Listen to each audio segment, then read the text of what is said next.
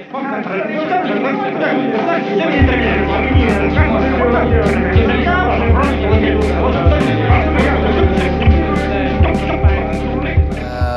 Здравствуйте, дорогие слушатели и смотрители, с вами подкаст «Гласность», Э, и у нас сегодня в гостях Алексей Евгеньевич Фельд, Э, доцент кафедры всеобщей истории, кандидат исторических наук, мой преподаватель на ИСТФАКе. Алексей Евгеньевич, здрасте. Здравствуйте, здравствуйте. Вот. И мы сегодня будем о всяческом говорить, и я сразу задам вопрос, а потом уж как бы куда нас заведет. Э, Алексей Евгеньевич, я когда у вас еще учился, э, на третьем курсе, э, на одной из лекций вы спросили у аудитории, зачем изучать историю. Вот. И мы там придумывали всякие ответы, м, что-то мыслили. А вот вы как на этот вопрос отвечаете, зачем изучать историю? Потому что, ну, насколько я помню, я сказал, потому что это интересно. Вот. Ну, до вас это сказал Марк Блок. Вот. А вот, вы тогда и сказали, что это как у Марка Блока. Ну, э, это сквозной вопрос. Э, То есть, поскольку я начинаю с каких-то простых курсов, заканчиваю курсом историографии, и этот вопрос закладываю рано, где-то, может, на втором, на третьем курсе, потихонечку веду студентов к ответу. Если они этот ответ не находят, ничего страшного. Пусть они всю жизнь его ищут, тем более, если они занимаются историей, да, ну, преподают в школе или где-то еще, да. Вот. Хотя определенные ответы есть. Да, вот. Есть классический ответ Марка Блока, для э, удовольствия, да. Но вот есть ответ нашего коллеги, э, американского историка Пола Джозефсона, который говорит о том, что историей нужно заниматься, чтобы ездить по миру за чужие деньги. Вот это такой вариант развлечения, Ну но да, ну более утонченный, да, и так далее. То есть э, на самом деле каждый историк особенно э, те, которые м, пишут солидные труды, рано или поздно задается вопросом, а вот на что они тратят жизнь? Зачем это вообще все делать? Да, это, кстати, есть и у Марка Блока, вот его м, э, «Апология истории» или «Ремесле историка», э, где он просто задает вопрос, может быть, этим умным людям, вот историкам, лучше быть юристами, например, да, то есть они больше пользы принесут обществу и так далее.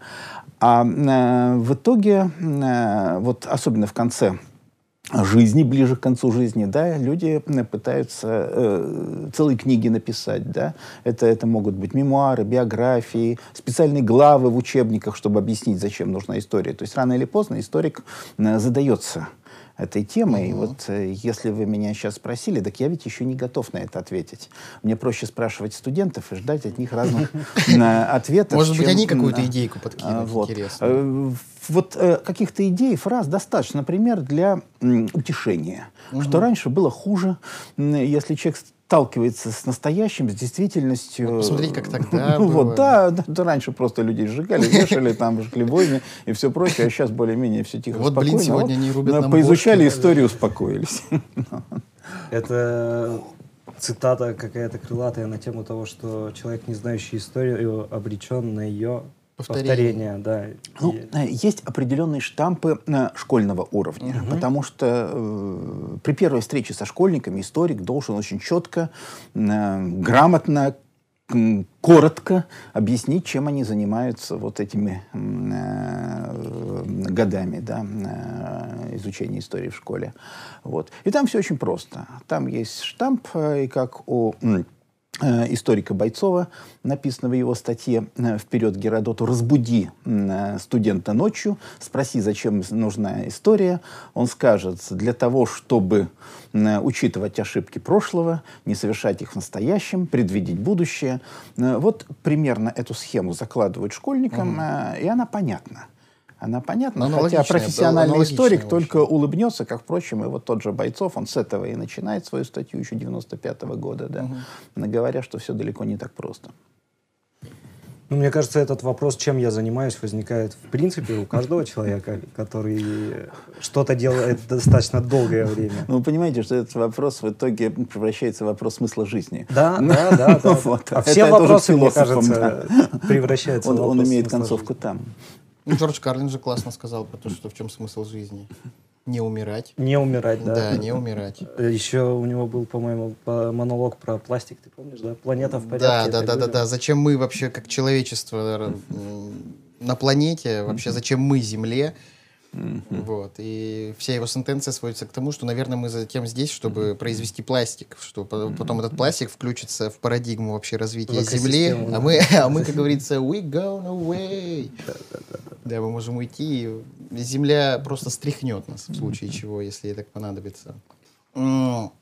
Алексей Евгеньевич, э, вот я как человек, э, ну, поучившийся, в том числе и у вас, э, примерно представляю, чем вот вы занимаетесь, имеется в виду в научном плане. Э, расскажите всем остальным, чем вы занимаетесь, вот как историк, как научный работник. Ну, э, у каждого историка есть э, какая-то основная тема, с которой он обычно начинает, когда э, пишет диссертацию, кандидатскую диссертацию. Иногда это происходит раньше, на уровне дипломной работы, mm-hmm. как теперь называют, выпускной квалификационной работы. Да, там. Увлечение может начаться еще на втором, третьем курсе. И эту тему он проносит через всю жизнь. Эм, ну вот у меня есть такая тема, она касается американского общественного мнения о Советском Союзе. Причем очень жестко привязана к периоду. Это предвоенный период с 1937 по 1941 год. Угу. Да? Э, вот. В итоге э, мы знаем, что мы стали союзниками, с Соединенными Штатами, а путь к этому был очень непростой, угу. да, скажем. Американцы прекрасно представляли, что у нас происходит в 1937-1938 годах, да, у них очень много писали о о чистках, о репрессиях. Они спорили, они выясняли, виновен Троцкий или нет. Угу. Потом э, был 1939 год с пактом Молотов-Риббентроп. Это вызвало шок просто шок, да, э, в американском обществе, среди американских интеллектуалов и так далее, да, там застыли отношения. И э, поэтому э, прийти к 1941 году, да, было, подчеркиваю, очень непросто. А потом э, все эти страхи, они были э, возобновлены после начала холодной войны, mm. да, их, их, их всех вернули просто, да, там после победы, все это было заложено. Ну и в целом, таким образом, тема э, американского общественного мнения, да, она мне интересна о нашей стране, да, и э, я читаю, например, специальный курс по истории российско-американских отношений, где эта тема доминирует, да, представлений друг о друге, uh-huh. американцев о нас, нас об американцах.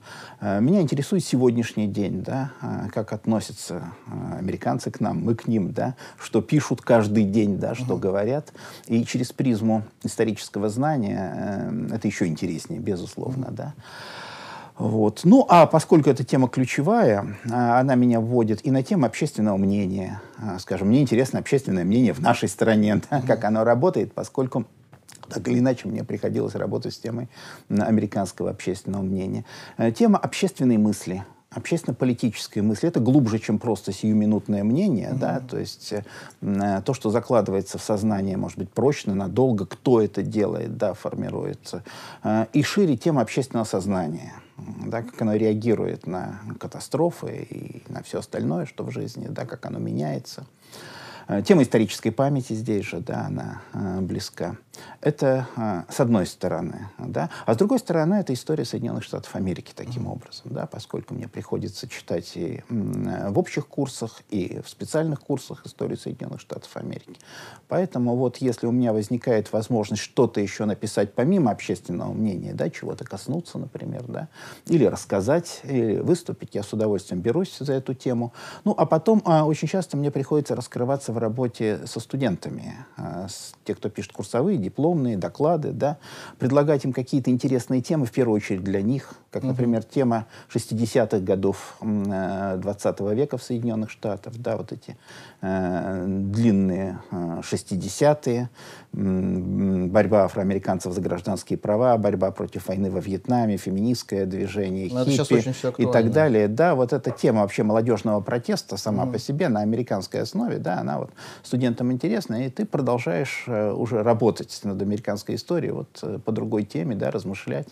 Э, в какой-то степени ты идешь за интересами студентов, за их взгляд на современность, да, и пытаешься найти отклик в прошлом, который помогает им и, и то, и другое понять. Да? Угу.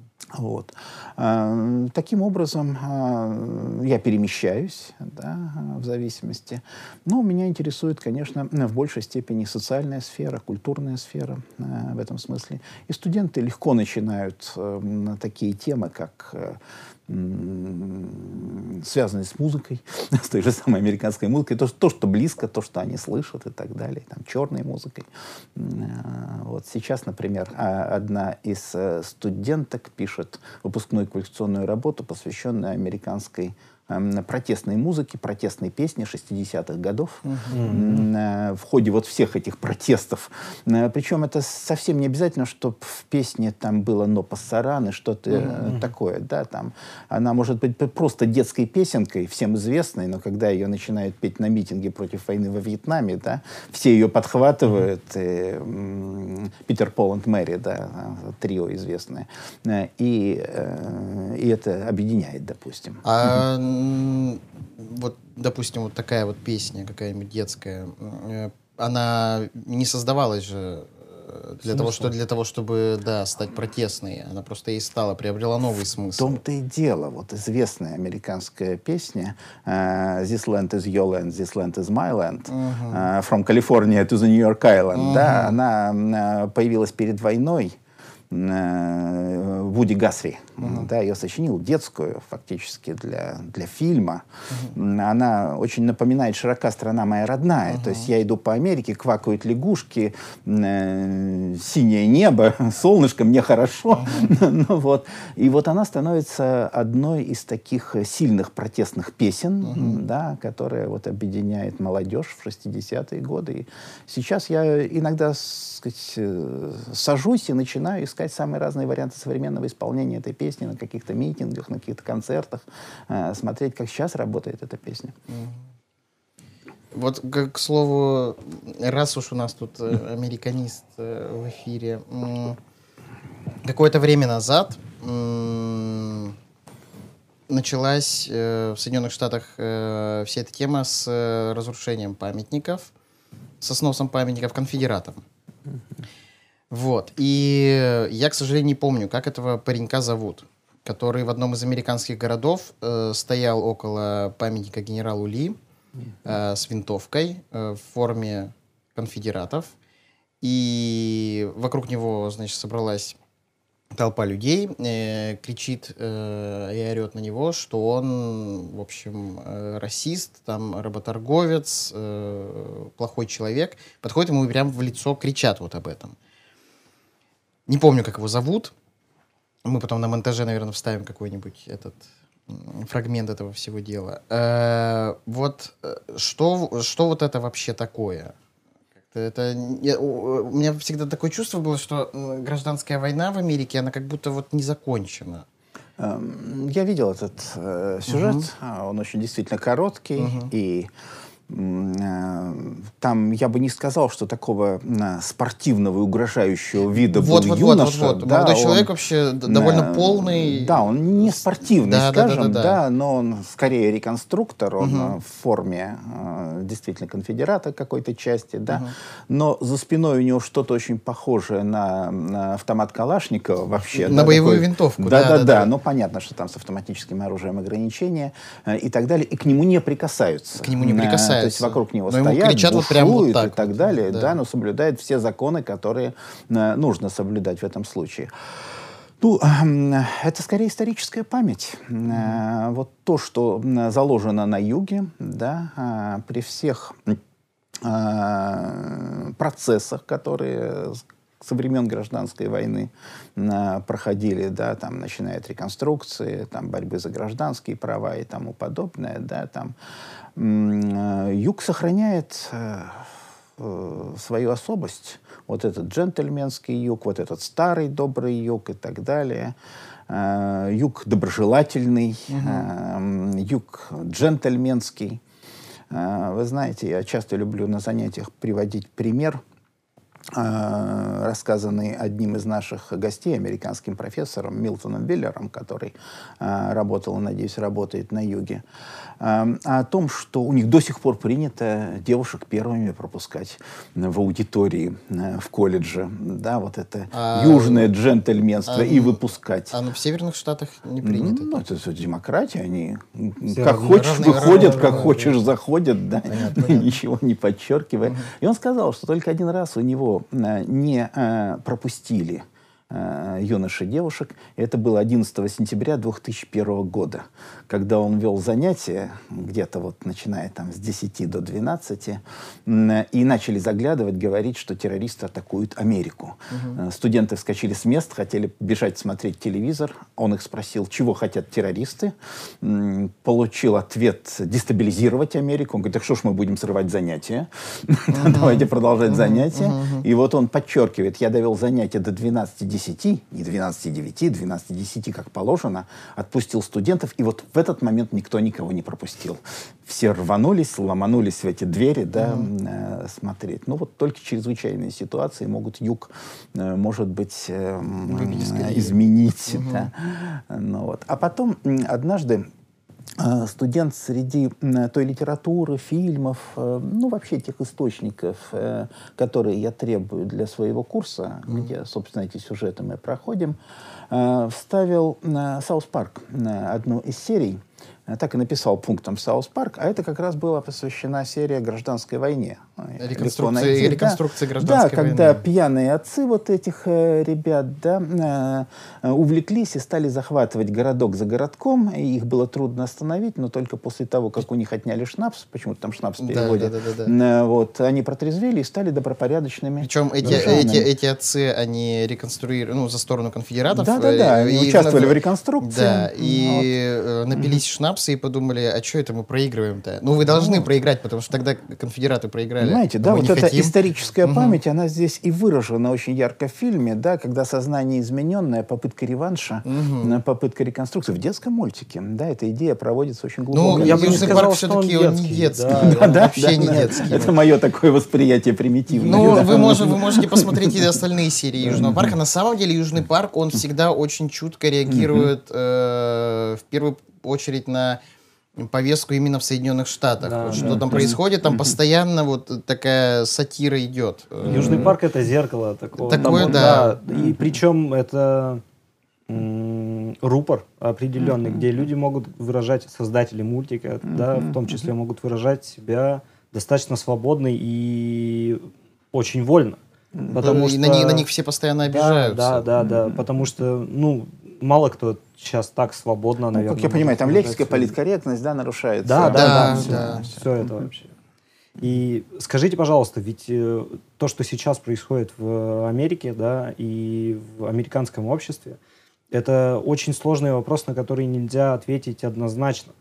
Э, вот все эти протестные движения, связанные с э, Black Lives Matter, с э, м, феминизмом, опять же, ну сейчас, наверное, поспокойней с этим, но вот пару лет назад движение МИТУ, да, насколько я помню, и вообще эти достаточно бурные события, которые там происходили, которые влияют и на политическую повестку, в том числе и на мнение других стран об Америке. Э, И это настолько многозадачный и очень широкий, обширный вопрос, и настолько многозадачные и обширные проблемы, в которых разобраться очень сложно, мне кажется, не историку.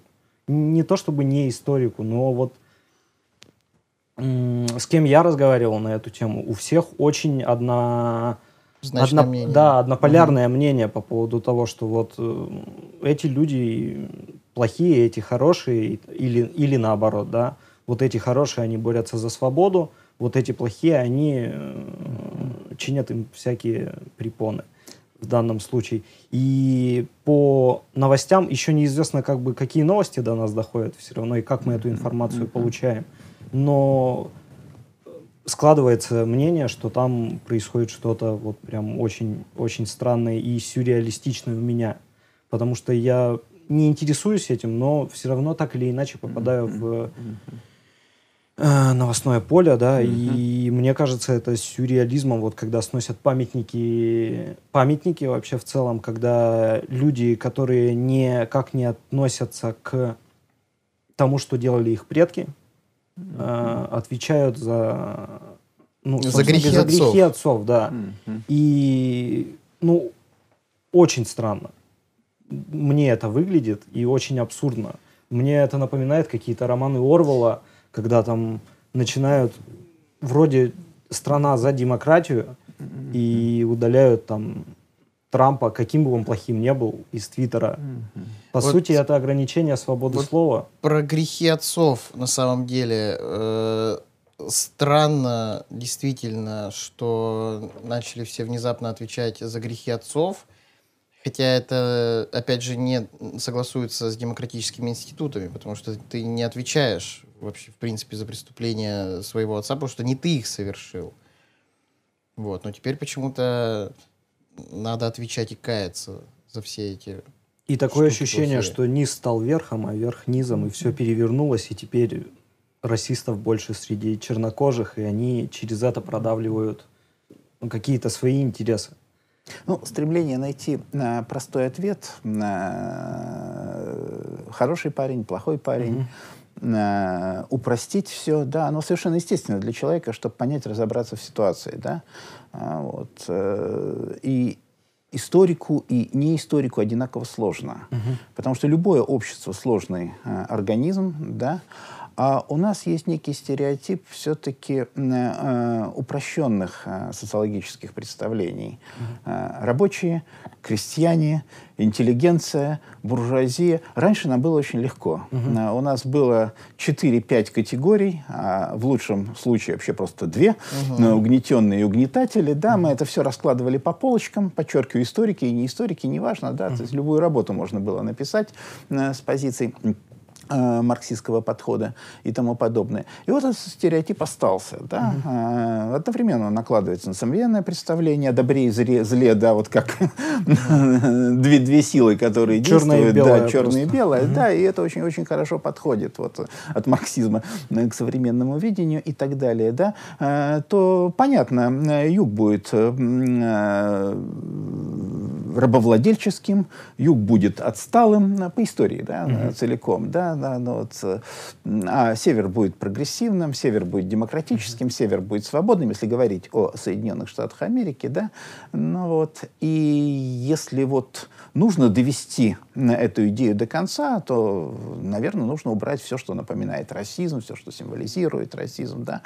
На самом деле многие памятники, э, правда, заодно снесли памятники северянам, ну вот, э, каким-то, да, и даже Линкольну, одном месте Колумбу, как известно. Так вот, часть памятников ставилась ведь в 20-е годы, э, прошу прощения, в 20 веке, в те же 50-е годы, то есть весьма еще российской Америки, там, mm-hmm. белой Америки, да, там, на телевидении не встретишь там. Ну и вообще это еще то движение за гражданские в права. места да, да, да, да, да. То есть они действительно прославляли своих генералов, ставили им памятники. То есть это, это реально российские памятники в этом смысле, да, поставленные южанами в 20 веке, да, и то, что к ним какая-то ненависть, то, то, то точно так же вызывается, да, вот эм, э, тем, чем эти памятники символизируют. Но это с одной стороны. А с другой стороны, американское общество безусловно, очень сложное. Очень сложное э, в силу своей социальной структуры, в силу своей истории. Не получился и... плавильный котел. Плавильный котел, ну как? Не вот, получился, вот опять же, периодически этот вопрос мы задаем э, самым разным американцам, как у вас с плавильным котлом? И вот недавно был, опять же, в гостях в САФУ профессор, я его имя сейчас вспоминать не буду, э, но он вообще не историк. Mm-hmm. Он инженер, он там, физик и тому подобное. И он сказал, да нет, работает. В его представлении плавильный котел это межрасовые браки. Mm-hmm. Межэтнические браки, у него очень упрощенное представление. У него у самого э, мама француженка, отец американец и так далее. Он сам результат плавильного котла, mm-hmm. и он в него верит, допустим. Mm-hmm. Да? Ну, вот.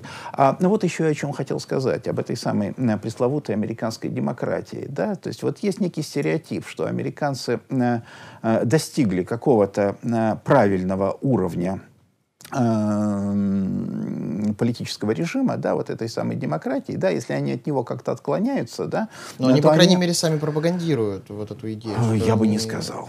Я бы не сказал. Нет, мы несем вот, демократию в, в мир, ну, то, что, по крайней Вообще, мере, в принципе, я даже понимал, если да. на искусство какое-нибудь посмотреть, особенно на киноискусство, Вот на я Голливуд. э, завершу вот эту самую э, мысль, вот эту самую идею. Да? Э, э, Любое отклонение от каких-то канонов, а, которые вот прописаны, да, э, где-то, не знаю где, демократических, да, ставится американцам в вину, э, если вы построили, э, с вашей точки зрения, демократическое общество, там, вас не государственные институты, да, если вы о них отклоняетесь, то, э, во-первых, э, вы не очень хорошие, во-вторых, вообще нечего э, другим давать какие-то советы и всего прочего. А, вот. э, На самом деле, э, ну, на самом деле, для историка это вообще преступление, да, когда он так говорит. Ну, вот. Но все-таки, на самом деле, э, в Америке очень несовершенная демократия. Да, очень несовершенная. А, У них есть идеалы. Там 200 с лишним лет назад э, прописанные отцами-основателями, да, вписанные в основные документы от Декларации до Конституции, что-то там еще вплоть до Геттисбергской речи того же Авраама Линкольна, да, ну вот, э, которые они э, выставляют как некий критерий общества, э, которое э, нужно постоянно э, воссоздавать. М, Да, ну, вот, воссоздавать, и каждое поколение, оно должно за это бороться. Иначе вот чуть упустишь, да, э, пойдут какие-то сложности, ну, памятники те же начнут сносить, убивать кого-нибудь, магазины грабить э, и тому подобное. А, Вот. Э, То есть э, с демократией там на самом деле очень-очень-очень сложно. Вот это вот все, что связано с, со штампами политкорректностью, толерантностью, да, это, это попытка удержать вот это сложнейшее общество хоть в каких-то рамках, да, потому что Америке не грозит э, уничтожение извне.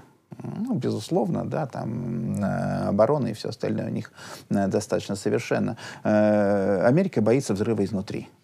А, Вот. Если пойдут межнациональные, межэтнические, межрасы, какие угодно, религиозные конфликты и так далее, к ним подключатся самые разные слои, поскольку это действительно страна иммигрантов, кого там только нет со всего мира, а во всем мире друг у друга претензий э, сколько угодно, да, а вот, а у македонцев к болгарам, у болгарам к македонцам, да, знаем ли мы об этом конфликте, Ну вот, а они знают, да, и территориальные претензии, в том числе Болгарии к Македонии, или наоборот, точнее. Ну, так вот, в этом случае вот эти все перегибы э, с политкорректностью, там, с толерантностью и все прочее, это попытка вот удержать общество в спокойствии.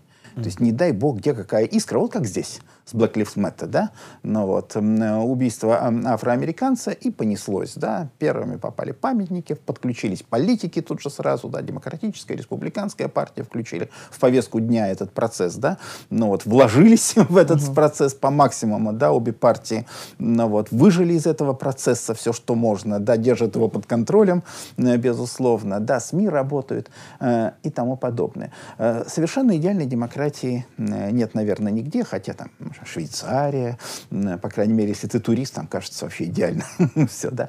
Вот. земле, да. И второй момент. М, Второй момент очень важный. Э, э, Американские СМИ очень самокритичны как, впрочем, и американские политики, поскольку это борьба и это конкуренция.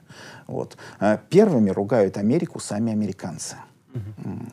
У меня есть один пример, м, э, который на меня произвел сильное впечатление. Это было в 2004 году, когда я э, четыре с половиной месяца был как раз в Соединенных Штатах Америки.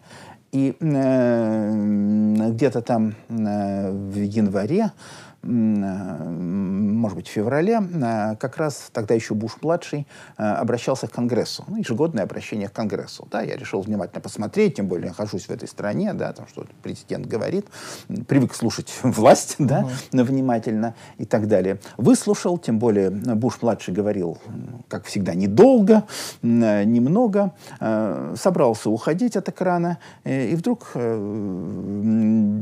значит, ведущий говорит, а в 10 часов в 9 начиналась речь, а в 10 часов будет э, э, э, ответ демократов. Democratic response.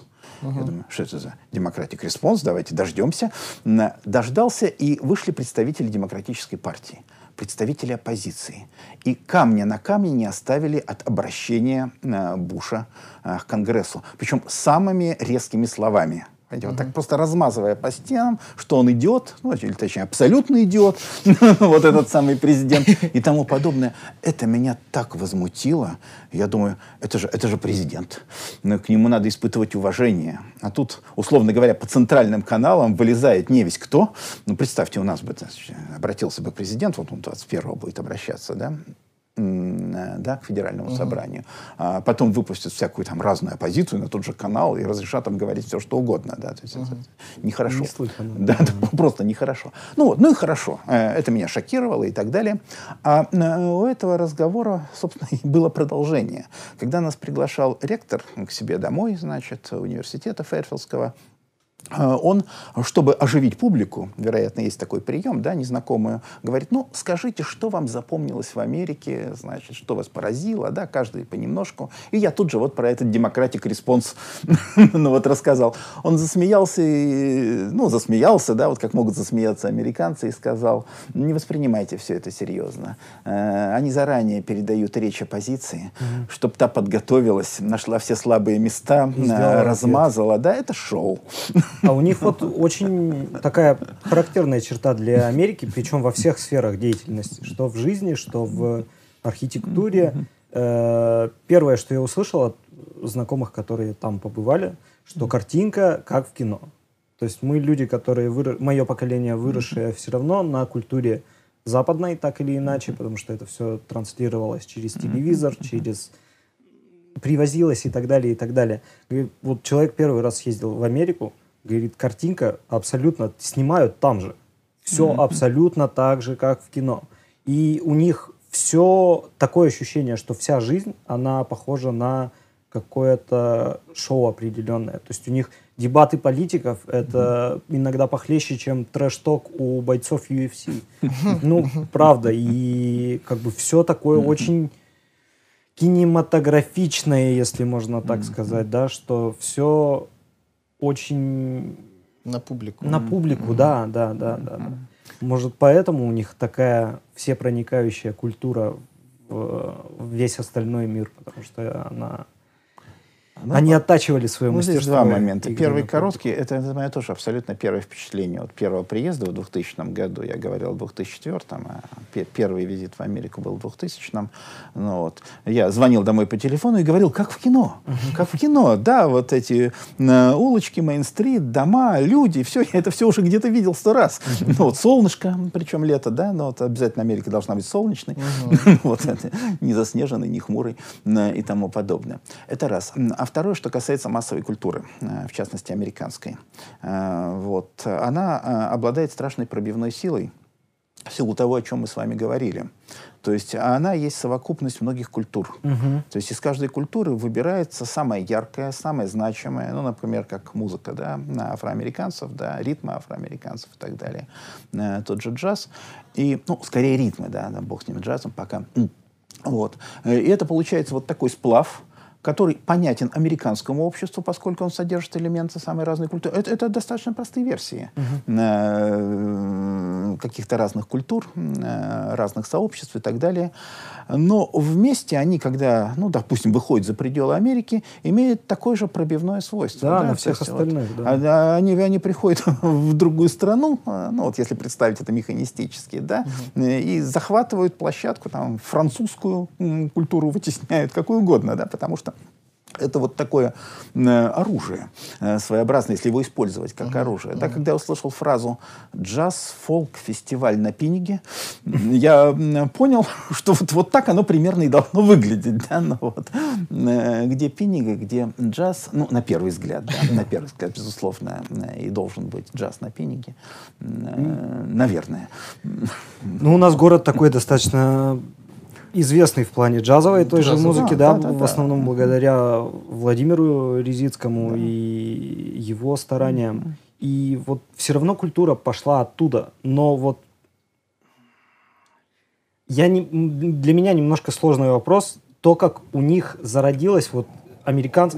знаменитое американское самосознание.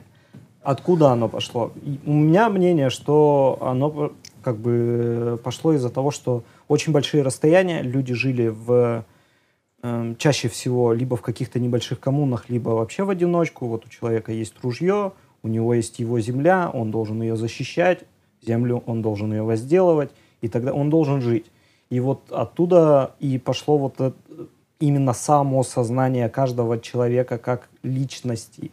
То есть они же очень сильные индивидуалисты, как мне кажется, да, опять же, я могу быть неправ. Э, в нашем же случае у нас же тоже очень большая страна и тоже очень мультинациональная, но у нас, например, не произошло вот какого-то слияния ни культур, ни ничего-либо еще. Можно я... То есть у нас все равно сегрегация. Вклинюсь немного, вот это. попытаюсь, как я это... Простите за бедность речи. Я Ничего страшного. Такие умные люди в этом, в этом смысл подкаста, что, братан.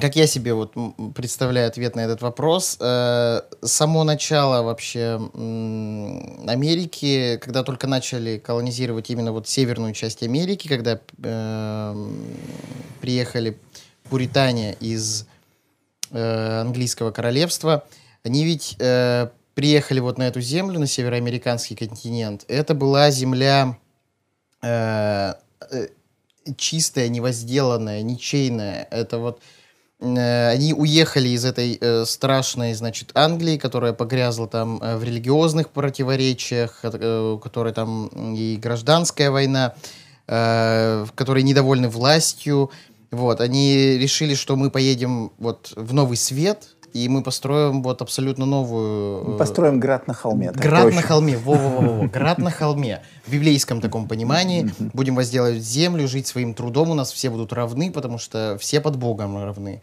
Вот. И исходя из этого, вот, э, э, они строили... Это вот как...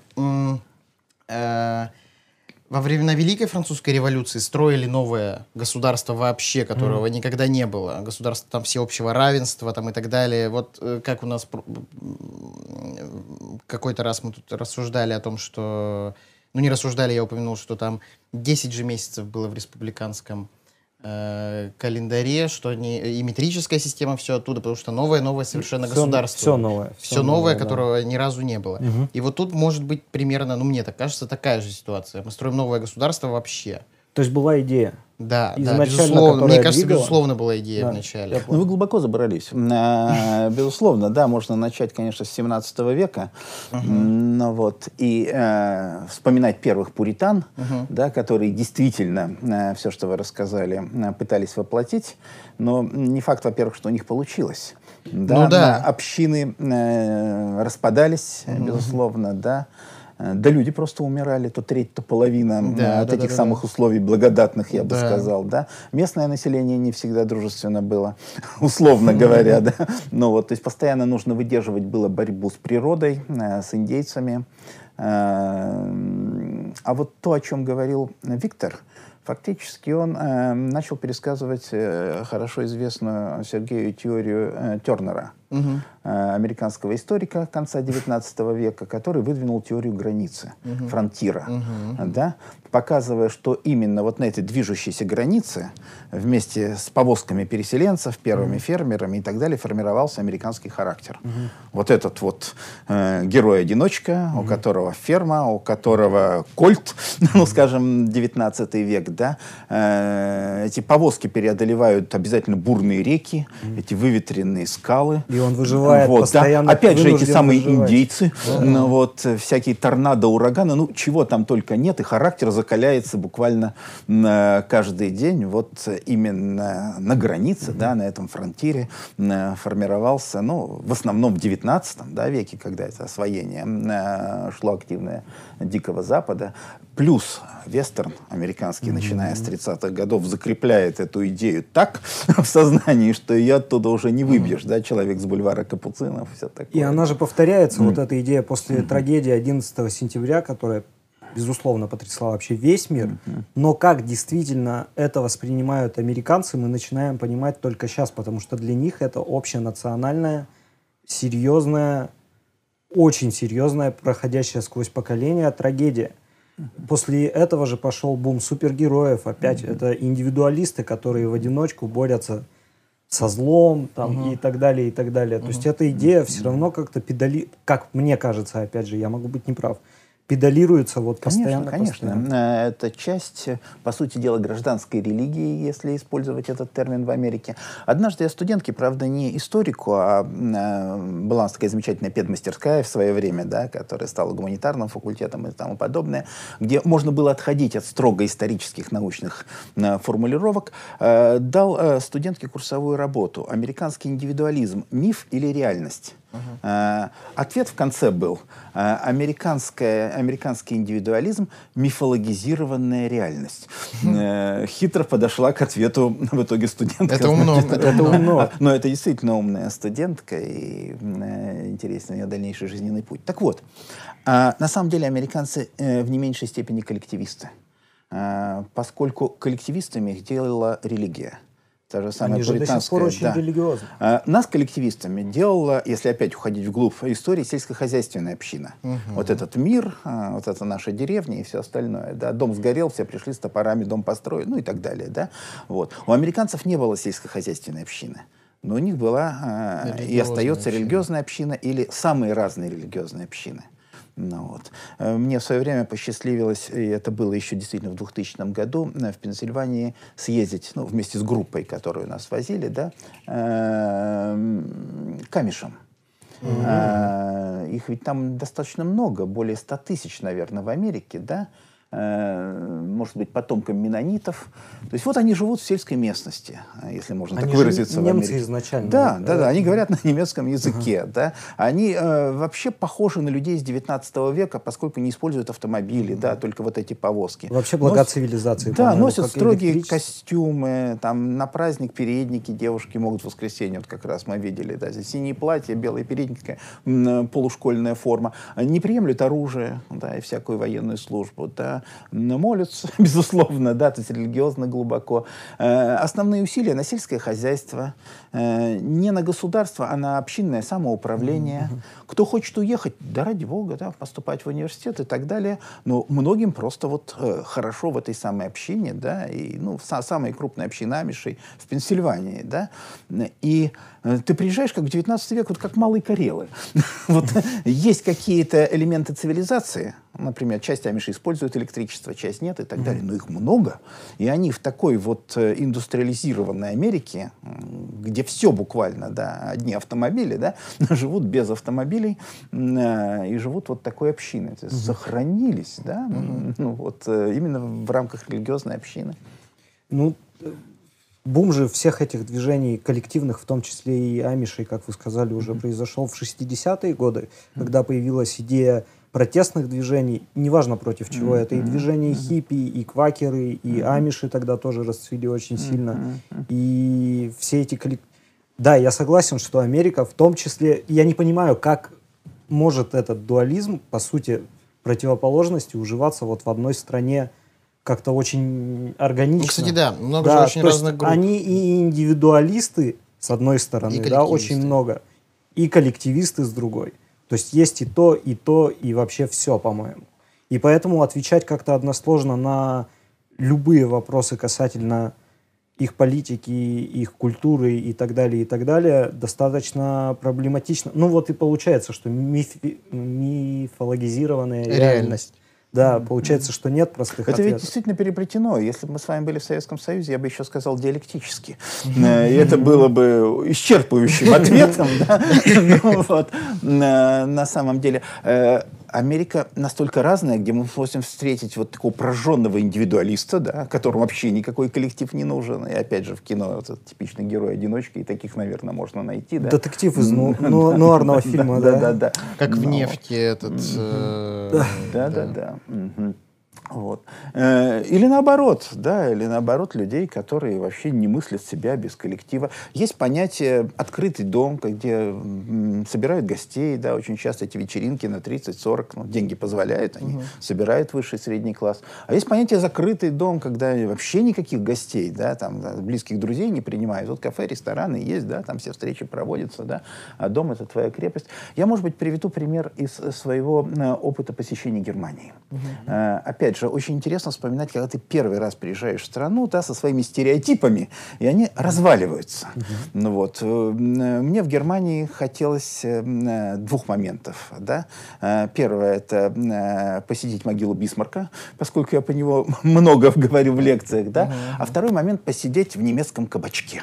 Вот. Чтобы пиво, э, аккордеон, э, бочки, раскачивающиеся немцы, значит, э, ну вот такой антураж. немки. Э, Ну, пусть будет и так, да, одновременно. Вот. А был я в Киле, то есть это северо-запад, это Хохдойч, это, это, ну, в общем, это не Бавария, э, да, если э, Это продолжить. же родина германской революции. Ну да, да, я был на уроке, кстати, который был посвящен именно этой революции, да, это тоже интересно. Так вот, э, когда мои немецкие коллеги узнали, об, ну, желание, ты стараешься аккуратно, значит, продвинуть свое, да, поскольку, вот, они засмеялись, сказали, это в Баварии, потому что они меня завели в почти американское кафе. Э, со стойкой, со всем прочим, э, причем бокалы. м, То есть, вот, И они н- кружки не, даже. кружки, не все прочее. Да, я спросил, а где? Где вот это вот? Я же думал, вы все такие. должны быть. Ну, Они засмеялись, говорят, Баварии. Ну вот и все. Да, это Ну, Германия же она вообще вот э, территориально очень э, разная. Если в Америке, наверное, больше много разных небольших групп, которые вот как-то вот так вот расселились по всей, наверное, территории Соединенных Штатов, то э, в Германии, наверное, есть вот это вот, э, значит, э, осталось разделение на оси и веси, э, те, которые из бывших ФРГ, бывших ГДР, у них там тоже как-то в менталитете различия тоже есть. И вот есть Бавария, которая, образ которой, вот, наверное, является для нас образом Германии. Ну, Октоберфест, да. Вот, да, Октоберфест, все постоянно пьют пиво, отлично проводят время, какие-то сосиски, капусточка квашеная, опять же, вот это вот все. Да, да, да, да, да, да, да. Свиная нога какая-нибудь больше головы. Оказывается-то нет. Оказывается, это все только в Баварии есть. Бавария вообще, ну, мое представление, какая-то страна в стране такая небольшая. Да, да, собственно, немцы эти Немецкий это- Ватикан, с- с- да? сами Типа того. подчеркивают, да. И э, если говорить, вернуться э, к Америке, то это вот, э, опять же, история этнических кварталов, да. Э, Какие-то превратились просто в такую туристическую достопримечательность, как, например, маленькая Индия э, в, э, в том же Нью-Йорке, в Манхэттене, да. Но это, это улица, может быть, две, да, она так стилизована в большей степени под Индией. Вот. А Чайна-таун, Чайна-таун. да, там до 100 тысяч тоже китайцев, может 150 тысяч, там сосчитать очень трудно, да, но он занимает вот не один квартал, да, там в Южном Манхэттене, да, они там, ну вот, и они там реально живут, то есть у меня первая мысль была, что все для туристов, все эти вывески, там все эти лавочки, все прочее, да нет, они это так работают, тут живут и говорят на своем языке, и прямо как в фильме «Брат 2», чем глубже ты в Чайна-таун, тем меньше белых, э, тем, тем больше китайцев, и ты заходишь в кафе, и там, там все китайцы. ну, вот, уже, то есть это не для туристов и не для белых, это их жизнь. Конечно, они живут коллективно. Но- Ну, вот такие вот общины живут коллективно. Это, как вот и ирландские всякие общины тоже. же- А, Русские на Брайтон-Бич, да, меня, вот которые на самом живут деле 20 мно- лет в Америке, не многие же мигранты, они э, стараются как раз перебраться в то место, где больше осталось своих. Ну, так Где легче. есть община. так конечно, да, легче. да, Адаптироваться. Ну, а да. потом же они, они же и не выходят потом из этой общины. Ну, Они нет, же там, ну, наверное, ну, большая, большая часть, наверное, там и остается в этой Все равно же от целей Ну, зависит. понимаешь? первая волна, а, ну, та или иная первая волна, да, точнее, первое поколение, э, у него сложности с адаптацией, да, он должен приехать и найти работу, в конце концов, выучить язык и все прочее. Конечно, тя- English. тянет к Only своим, English да. in this house. Вот. А э, дети уже закончили школу и в лучших американских традициях уезжают совсем в другой штат, поступают в университет, э, и они не возвращаются. Они уже просто выросли в этом обществе. Конечно, да. Первая волна все равно... Ну по- вот, а первая волна, помнят. она держится друг за друга. Ну, понятно, да. Вот, а, конечно. Потому что, ну, мы привыкли Брайтон-Бич, да, а когда по тому же Бруклину проезжаешь, тебе говорят, а вот тут э, как раз э, живет татарская община. Ты думаешь, такие они тут, во-первых, приехали, да, ну, вот это, это представление такое очень широкое, что приехали там евреи, приехали русские, да, да. Многие приехали, да, из нашего э, именно Советского Союза, да, бывшего, ну вот, и, и тоже живут какой-то этнической общностью. А их там всем, всех считают просто русскими. Вот, э, неважно, там, татарин, там, русский, украинец, Вот там, они себя очень четко определяют как американцы. Ага. Попытка сделать их русскими в общении, она проваливается. Они, угу. они начинают подчеркивать, что они американцы. То есть на первое место вот этническое происхождение. А потом мы возвращаемся к той же самой политкорректности.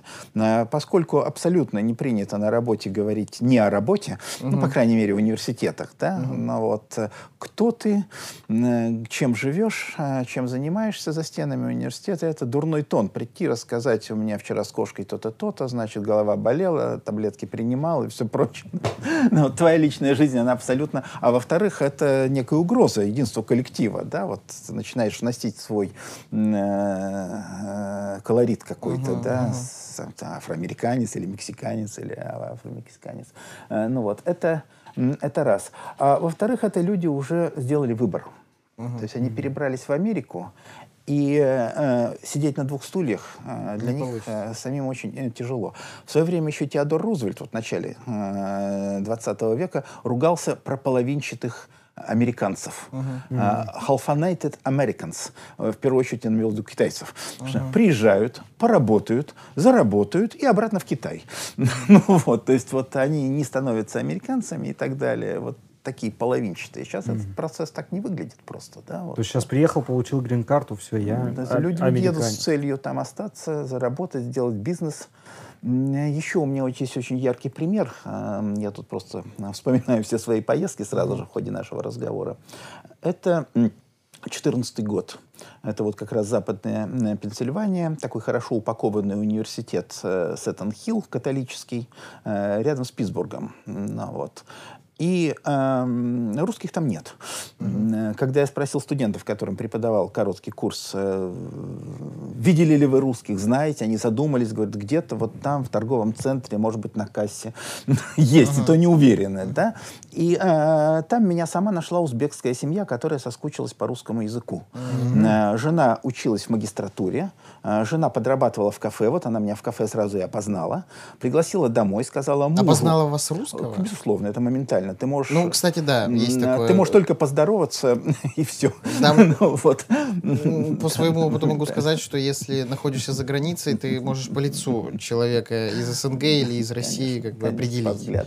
Так вот, э, в итоге мужу работать нельзя, у него такая виза, поскольку жена приехала на учебу. Угу. У, у них четверо детей, причем двое было до, когда они из Узбекистана выезжали, двое уже родились во время магистратуры. Угу. Он сидит четырьмя детьми, выискивает пособие. Он мне рассказал, что до пяти тысяч он собирает через благотворительность долларов. Mm-hmm. у них приличные полдома, ну, классическая американская схема, комната наверху, кухня и все прочее. Он мне просто весь вечер, когда я пришел в гости, он мне весь вечер, он соскучился по русскому, рассказывал, как он адаптировался в Америке. Uh-huh. Из всего, что мне э, произвело впечатление, это то, что он видит там будущее, что через пять лет он откроет свое дело угу. поскольку другие э, узбеки э, так делают. Угу. То есть, не знаю, маленький ресторанчик или кафе, или прачечное, я не представляю.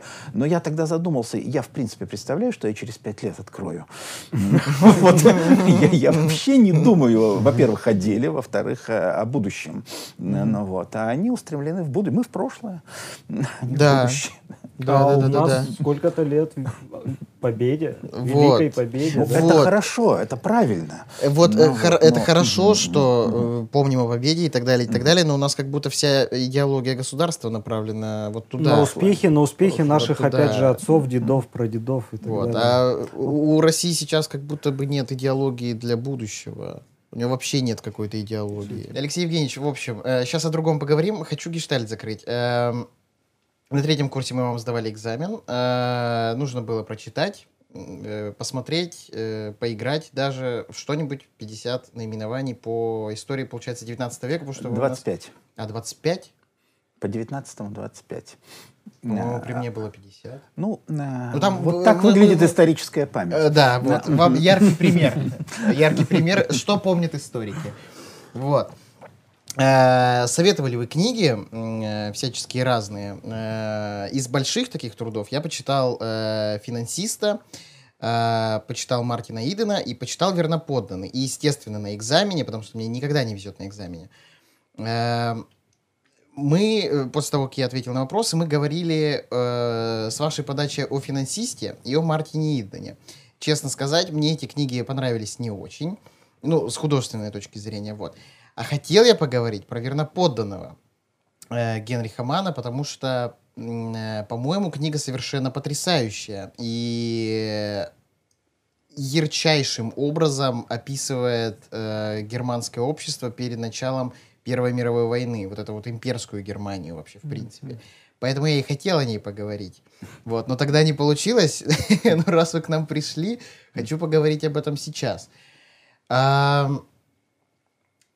Мне эта книга очень сильно почему-то напомнила э, русскую литературу по своему как-то содержанию, по настроению, которое в нее вкладывается.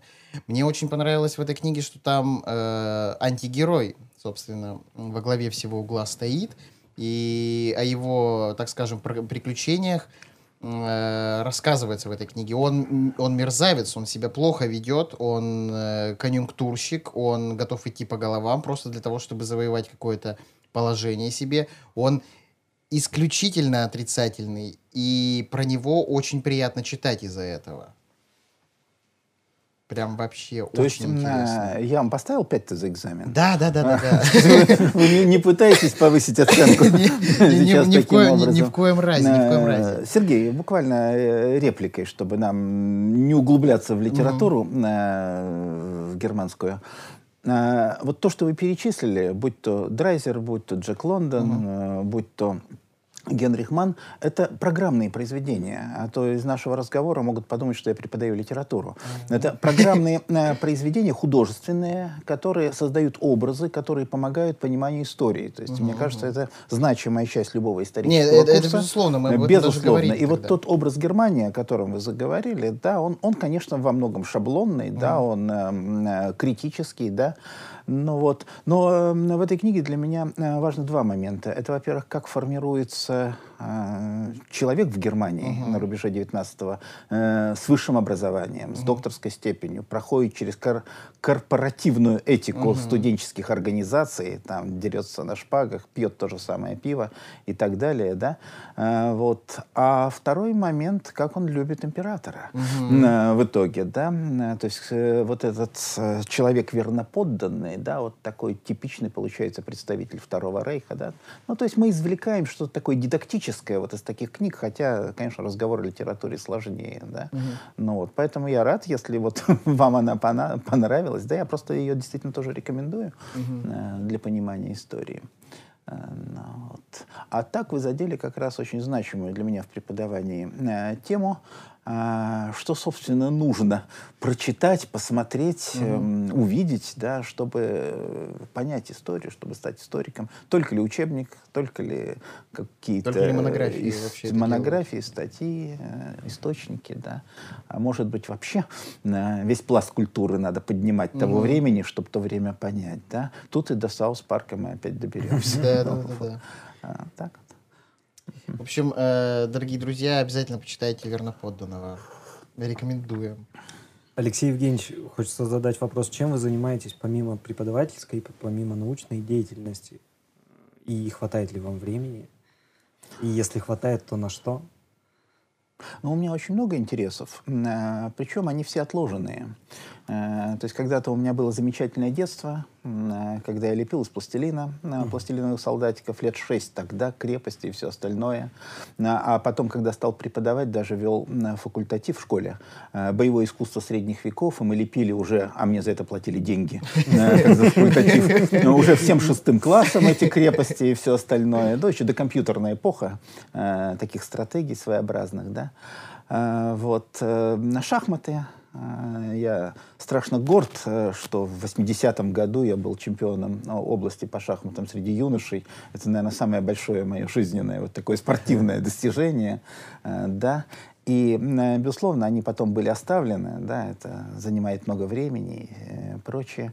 Ну вот, но появились, появился интернет, и я ну, не знаю, играю каждый день по 20-30 блиц-партий э, через интернет со всем миром.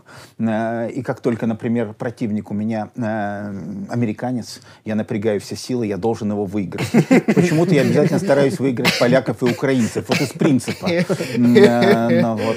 Очень много сербов среди шахматистов. Э, среди, вот с ними я играю совершенно спокойно, расслабленно, проиграю, выиграю. Как-то мне к Сербии э, нет необходимости их побеждать. Ну вот, допустим. Но если ты из Америки, это вопрос принципа. Это вопрос принципа, это вопрос Я действительно выигрываю американских шахматистов. Что-то, видимо, в нашей подготовке есть такое шахматное. На севере у нас очень сильная шахматная школа, да, вот там Карбасникова, Яна Германовича еще в свое время, вот, Симонова Владимира Ивановича в Северодвинске. А э, еще, конечно, меня э, интересовала бардовская песня, авторская песня, да. То есть я тот человек, который воспитывался на вот этой классике, Акуджаве, mm-hmm. э, Висборе, Высоцком, э, Юрии Кукине, Кукине, да, Клячке, ну и так далее, да. Э, весь этот самый список.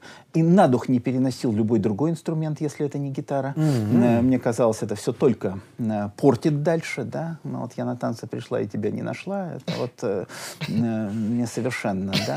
Э, и, э, безусловно, как любой человек своего времени, я пытался играть, да, и курс меня помнит как вот студента с гитарой, да, но э, то, что я делал, это показывать нельзя никому. Это можно показывать в то время и своему курсу, да, но это все вместе петь, э, допустим, на гитаре. Но ну, я пел те же самые песни Городницкого того же, да, э, вот, белые эмигрантские, ну, что тогда на рубеже 70-х, 80-х было популярно.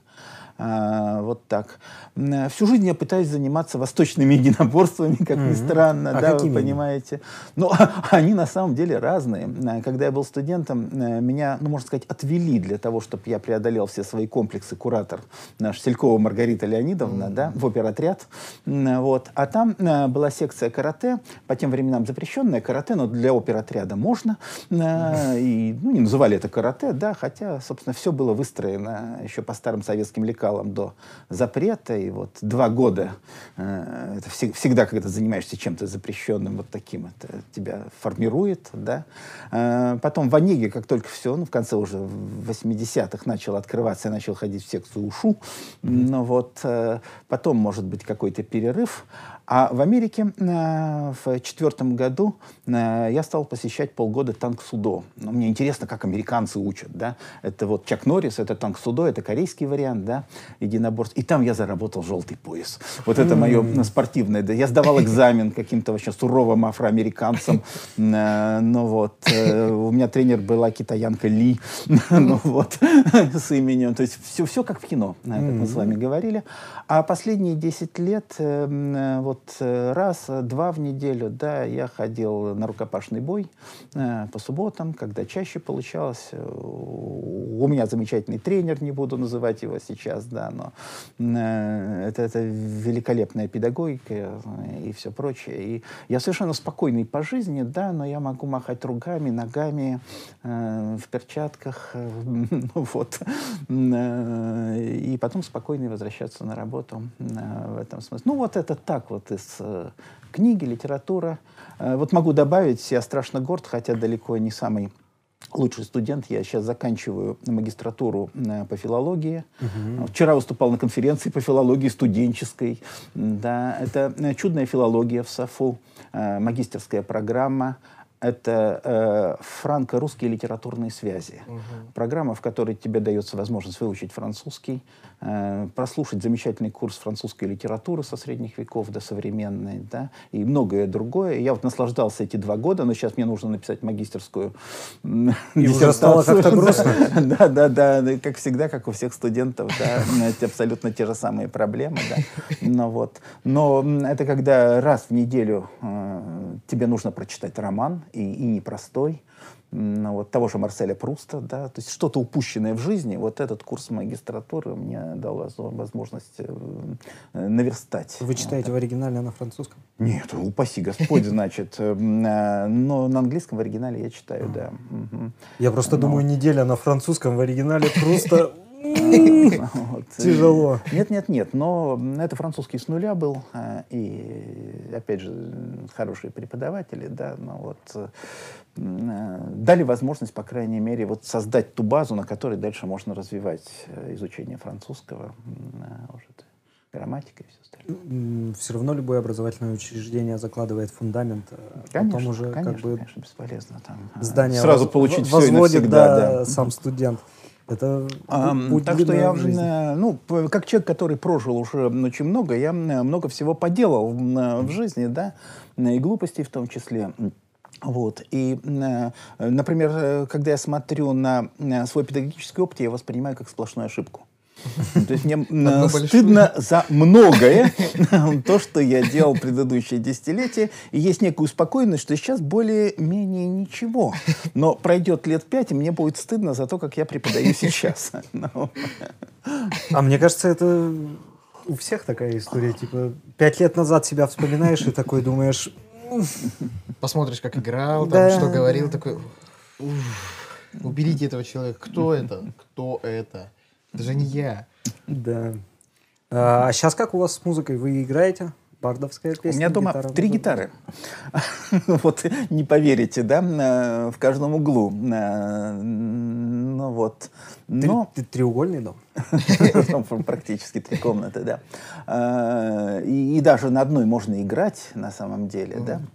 А, реально. Но это на, на меня вот накатывает э, м, э, лирическое настроение, да, э, и ты опять же включаешь теперь э, э, интернет, и там есть программы, которые тебе аккорды настоящие, а не те, которые ты думаешь должны быть, ну вот, и тексты и на русском, и на каком хочешь языке, и, то есть, и тебя затягивает, конечно, да. Но теперь можно слушать, теперь можно вытаскивать то, что ты мог, не мог достать 40 лет назад, просто не мог, хотя многое было, да. Э, Один из моих однокурсников, а, который увлекался как раз западной музыкой, да, однажды спросил, где ты это все достаешь? А а у меня был к нему абсолютно тот же самый вопрос, где он достает то, чего нет в наших магазинах м, из всей этой западной музыки. Вот так вот. Теперь, теперь нет этих проблем. Ну, вот. Теперь можно весь вечер провести в поиск, ну, точнее, заслушивать. Но, но с другой стороны, вот это наличие, это как у Хаксли, да, чудный, дивный новый мир, где вся информация в общественном доступе. И Но такой, тогда да, человек да, теряет да, интерес. Такой да, легкий да, доступ да. обесценивает. Есть это, я согласен, да. Если, потому что если нет то, что нужно преодолеть, ценность теряется. Это как будто если спросить у кого-нибудь, например, какое у тебя хобби, чем увлекается, вот человек может сказать, что он там меломан, слушает музыку всякую разную. И мы теперь это не будем воспринимать как что-то, ну, что это вообще хобби, и что на это тратится время, потому что на это, ну, сейчас на это не тратится время. Установи Spotify, Да, и ты и, меломан. и там все есть. Как бы. А если взять там, ну, лет 30, там 40 назад, даже 20, наверное, может быть, еще до того, как интернет стал такой всеобъемлющей штукой, там действительно нужно было искать, выискивать носители, выискивать проигрыватели, нужно было с кем-то договариваться, что-то узнавать, куда-то идти, а чтобы можно что-то было достать. еще и получить по шапке. Можно было то, получить по ты- шапке. Можно было сходить э, к кому-нибудь, может быть, э, забрать там какой-нибудь винил, а он в каком-нибудь худом районе живет. И вот Это это, и вот это, вот это Какой-то ощущ- сценарий из фильма, ощущение- понимаешь, а- что? а- Ощущение вот этой вот э, опасности и какой-то недоступности, оно, наверное, придает большую ценность вот такого рода увлечениям, как коллекционирование, допустим, какого-нибудь винила. Потому что сейчас, допустим, ну, взял там, заказал, с кем-то списался, и тебе все прислали. Ну, это техническая сторона. Вот, вот, деле, техни- вот это да. усложнение, оно э, дает... Это как будто, чем сложнее ты программу какую-то осваиваешь, потом ты, ну, я уже... Не, ну сложности остаются. Ты можешь просто взять в руки музыкальные инструменты, и все сложности перед тобой, да? То есть, если тебе нужны сложности, Безусловно, да. да, да, да. Попробуй что-нибудь освоить. Можно услышать где-то ваши исполнения. Нет, конечно. Но вот, э, э, собственно, слух это в таких случаях, как говорят, да, люди люди без слуха и голоса очень хотят петь, исполнять и все прочее, да. Ну вот, это время. Э, это время, когда и авторская песня все еще была популярна, хотя это начало 80-х, это уже другой, э, другой этап, да, это не шестидесятники, конечно же, да. Вот. И когда все учились почему-то играть на гитаре, практически все в моей группе, это 33 человека, в курсе, да, практически все, на мой взгляд, в итоге пели и играли, да.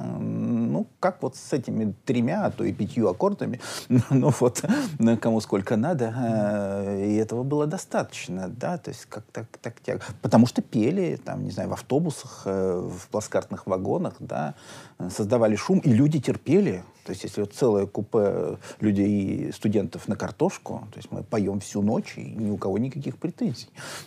Ну вот. Ну так, если э, упрощать. Э, вот. Э, сейчас я очень робко интересуюсь, поют ли студенты вообще, да? Поют. Является Поют, ли гитара поют. таким инструментом, который который просто есть в общежитии, да? Поют. Поют, поют. И танцуют. И- И играют. Да, да, да. И на практику, когда ездят, тоже поют. При мне пели. Правда, я, правда, я не пел. Мне Мне, кажется- мне очень эти все песни не нравились, которые они пели. Я в палатке сидел. Мне кажется, сейчас наступает волна некоторого ренессанса бардовской песни с появлением таких личностей, как э, Михаил Елизаров. Елизаров, ну да, да, да, да, да, да.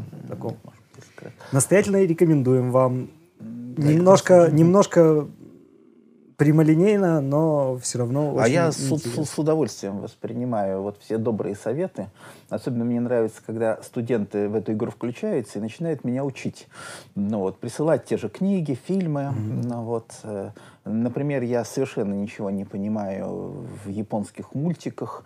Мне велено посмотреть Наруто. Э, Совсем недавно я вот к стыду своему все еще не посмотрел. да. Сколько там серий? Миллиона три? Миллиона, миллиона три серии. Олег, по-моему, говорил, что все посмотрел. Ну, понимаете, студенты обладают этой культурой. Я прихожу их учить и даже не представляю, о чем идет речь. Ну, но это известная проблема преподавателей. да, Как вы сохраняете вот эту живость э, ума и, в первую очередь, открытость ума? Потому что очень многие преподаватели, к сожалению, не очень многие, ладно, бог с ним. Есть такие преподаватели, э, которые вот все закрылись, да, я все знаю, я преподаю, я учу детей.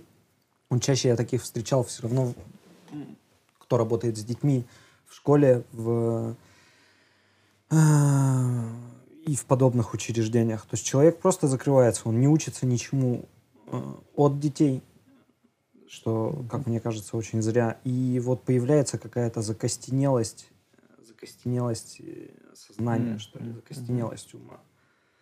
Ну, то есть мало кто из преподавателей скажет, а вот мне посоветовали Наруто посмотреть. Я... Это, это странно звучит. Ну да. Ну, может быть, я еще не смотрел, может быть, это что-то такое. э, А это, кстати, недавно запрещенное э, Питере А Наруто же, судом. да? они Наруто попали же, под, по-моему, на- не- некоторые сайты закрыли. Правда? под, под запреты, да. Ну, А. типа из-за того, что это, э, типа, на сайтах это было пиратское. А, пиратство. Нет, там, там, там, Там- там какая-то ну, другая история. Нет, там, да. там- нет, там, естественно, это все, значит, Наруто смотрели. Причем судья смотрел тоже с пиратского сайта, по-моему, я читал новость. Да-да-да-да-да. Нет, посмотрите обязательно. Я к тому, что просто как А, есть какая-то формула для Я готов ответить на вопрос. Это, это очень просто. Мне просто везет со студентами. То есть я всю жизнь работаю в такой тепличной обстановке со студентами, историками. Ну, э, если и выхожу э, каким-то другим студентам, то это, как правило, гуманитарии. То есть э, я вообще не представляю, как воспринимают все это люди других специальностей, технических. Да, может быть, еще лучше, потому что, может быть, этого не хватает, а может быть и нет. Вот. эм, И здесь э, обстановка мне хорошо известна. Э, То есть я прихожу к первокурсникам, э, я знаю, что через 4-5 лет э, мне будет очень тяжело с ними прощаться, а сейчас я никого не знаю. Но через 4 года, ну, это вот будут твои друзья. Хотя напрямую тут нет никакого понебратства и всего прочего. Но ощущение вот это остается, да. У меня такие же коллеги. Более того, они все выросли из таких студентов, из студентов-историков. Вот яркий пример Сергей Сергеевич, аспирант.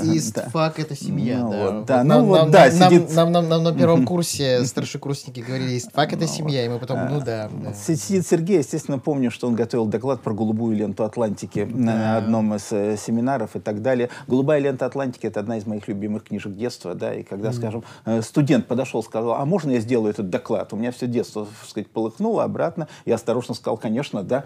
Ну вот, и в свое удовольствие, там, не знаю, минут 40, что очень много было, да, Сергей рассказывал про гонку через Атлантику. Да, Не, ни в коем- случае. Я Но сам- но я это терпел, потому что было очень важно. меня самого тогда Ну нашло, значит, это мне А. подарили модельку Титаника, и я все. Понятно, когда ты вот в этой атмосфере, да, но ты не можешь не общаться. То есть вы черпаете от учеников? Э, Абсолютно, потому что они превосходят любого преподавателя по совокупности Ну э, да. интересов Это- и э, возможностей. Это очень, очень, очень светлая мысль. Это... Это, это опять же очень простая да, мысль, да, да, да, да. Ну, до простых истин все равно доходишь разными путями всю Ну, свою жизнь так или иначе. Более того, это уже сложившиеся люди. А э, самое страшное для меня как раз это вот этот разрыв.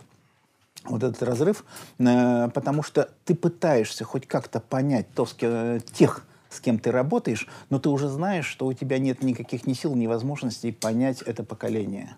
Ну, вот. А Когда я пришел работать в школу после пятого курса, со своим интересом к авторской песне, да, а, люди уже слушали «Красную волну», ну, правда, слушали и «Ласковый май», м, и «Мадонну», и все остальное, но мне все это мало что говорило, кроме названий и так далее. Я, имея свои деньги уже, да, приличные, накупил э, кассет и так далее. Я слушал «Красное на черном» э, Кинчева через силу. Э, Потом понравилось. Э, Потом стал слушать, собственно, вот этот советский рок того времени ну, и так далее. Да, все это известно. А потом оказалось, что школьники-то в основном это все и не слушают. Да, то есть редко кто, я их уже превосходил. Я страшно был доволен своим экспериментом, да, что я могу наверстать это упущенное. Вот. А после этого я ничего не слушал. Э, После этого 30 лет я не знаю, что слушают. Э, Не то, что к стыду своему, да, просто у меня э, нет ни интереса, ни возможностей и так далее. Ну вот, и разве я могу сказать, что я понимаю нынешнее поколение? Да, если в то время рок мог быть идеологией, э, 80-е годы, например, вот, это меня заботило. А однажды я прочитал высказывание одной из нашей студентки, ну, в сети открыто, да, там, ВКонтакт, мы общаемся э, со всеми. Э, ей было 20 лет, она написала, я уже не понимаю этих 18-летних. Вот, для меня это было последней каплей. Э, Я примерно выстраиваю разницу между мной и студентами и э, понимаю, что здесь в принципе невозможно э, встроить. И не надо этого Ну, делать. ничего да, Нет, цель же такой не делать, стыд да. стать прямо... Ну, но, но, частью. но, но все равно должен быть контакт, и он на чем-то должен строиться, на, на понимании, кто перед тобой. То есть самое сложное это работать с незнакомой аудиторией, что тоже редко набывает. Еще такой вопрос, наверное, один из последних на сегодня. Скажите, пожалуйста, почему вы в Архангельске? Почему, обладая столь подвижным э, умом, столь пластичным, да, живым умом, э, столь большим багажом знаний, и я, насколько я слышал, вы очень востребованы в научной своей Нет, деятельности. нет, нет, нет. я- Вы скромничаете. Почему вы остались в Архангельске? Почему вы преподаете на истфаке? Почему этот город? Почему не переехали куда-либо? В ту же Америку? Ведь, я думаю, были же возможности. Да нет, во-первых, возможности не было. Э, Это э, достаточно такой миф, что очень легко с одного места. э, Это студенты хорошо переезжают.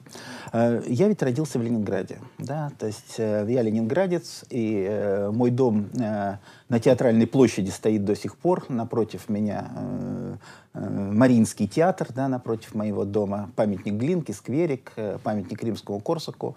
Вот эта среда, в которой э, я начинал, да, и вот я сохраняю верность, память, я каждое лето там в отпуск я прихожу э, к своему дому, то есть для меня это вот если есть место на земле, да, которое меня больше всего тянет, это театральная площадь э, в Петербурге, да, ну, э, в Ленинграде, да, и корни оттуда, родственники, отец.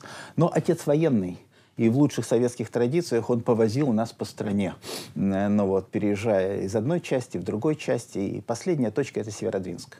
А, Да, то есть, ну, понятно, там военным тоже есть э, чем заняться э, в этом случае. И мы остались на севере. Э, И довольно давно, это с 75 года, да, то есть я здесь. И э, Да психо- Сколько вам лет было? А, да сколько я в 64-м э, родился, да, 11 вот, лет. э, да, да, да, да, ну вот, остался на севере, и э, сложно привыкал к северу, но, наверное, я... э, и Северодвинск — это ведь город не классический северный, я бы сказал, он не дает ощущения севера. Северодвинск, он дает ощущение индустриальной мощи, чего угодно, да, европейского города в советское время. Э, Вот, через историю э, через природу, э, через работу на Мудюге экскурсоводом. А Вот когда ты лето проводишь на острове, да, в Белом море, ты видишь эту природу. Опытный директор э, семьи Альберт Александрович, один из наших вот тоже таких заслуженных людей, э, вот, э, краеведов. Э, и ты начинаешь это вот постигать. Все, ты, ты начинаешь любить все.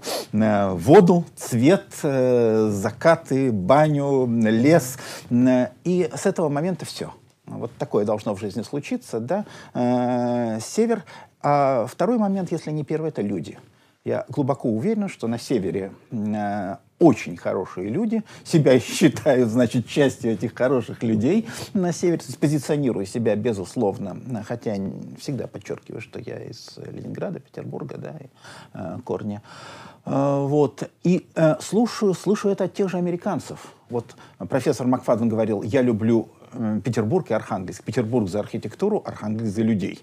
Ну, тут, скрипя сердце, ты понимаешь, что особенно конкурировать, ну, ну, сложнее конкурировать с Петербургом по архитектуре, а превосходство в людях, конечно же, оно присутствует на, на севере. А, вот. И вот это люди, с которыми я работаю, э, как с коллегами, как студентами, да, вот это вот и есть то счастье, из-за которого, вот я говорю сейчас очень серьезно и очень искренне, да, ну вот, э, которое я в жизни нашел, да, из-за которого у меня совсем нет необходимости. В Петербурге можно продержаться неделю, но деньги потом кончатся. Вот, так что отпуска хватает, чтобы э, воспоминания какие-то, ностальгию, в театр сходить, опять же, да, ну вот. А жить и работать надо на севере. Какая Америка? Э, Понимаете, да, то есть вы что? Тут, тут в Петербург э, переехать нет необходимости, да, ну, вот, э, какие-то другие страны. Мы там, мы там не нужны, там нам вот эту атмосферу не создать, ее будет не хватать, да что значит не хватать, мы не выживем там. Спасибо большое, Алексей Евгеньевич. На этом На этой прекрасной ноте мы и закончим. Спасибо, с вами был подкаст «Гласность». Сергей Сергеевич Гуляев, Виктор Александрович. Спасибо большое. Алексей. Евгеньевич. свой-чужой, студия Рэк Турил, Григорий Аншуков за кадром. Спасибо большое. До новых встреч.